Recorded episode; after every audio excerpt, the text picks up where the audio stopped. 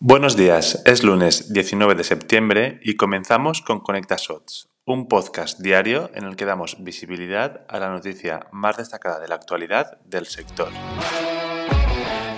La semana pasada nos despertamos con la mayor adquisición de Adobe a lo largo de toda su historia.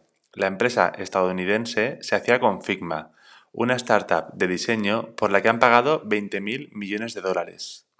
Google o Airbnb ya han manifestado en varias ocasiones utilizar esta aplicación en sus trabajos de diseño, por lo que Adobe, a través de esta adquisición, se asegura el control de una de las aplicaciones de mayor crecimiento durante los últimos años, que, si bien es cierto que inicialmente funcionará de manera 100% autónoma e independiente, Queda por ver cómo se aplica esta compra en el futuro y cómo afecta al funcionamiento y experiencia de usuario de la aplicación.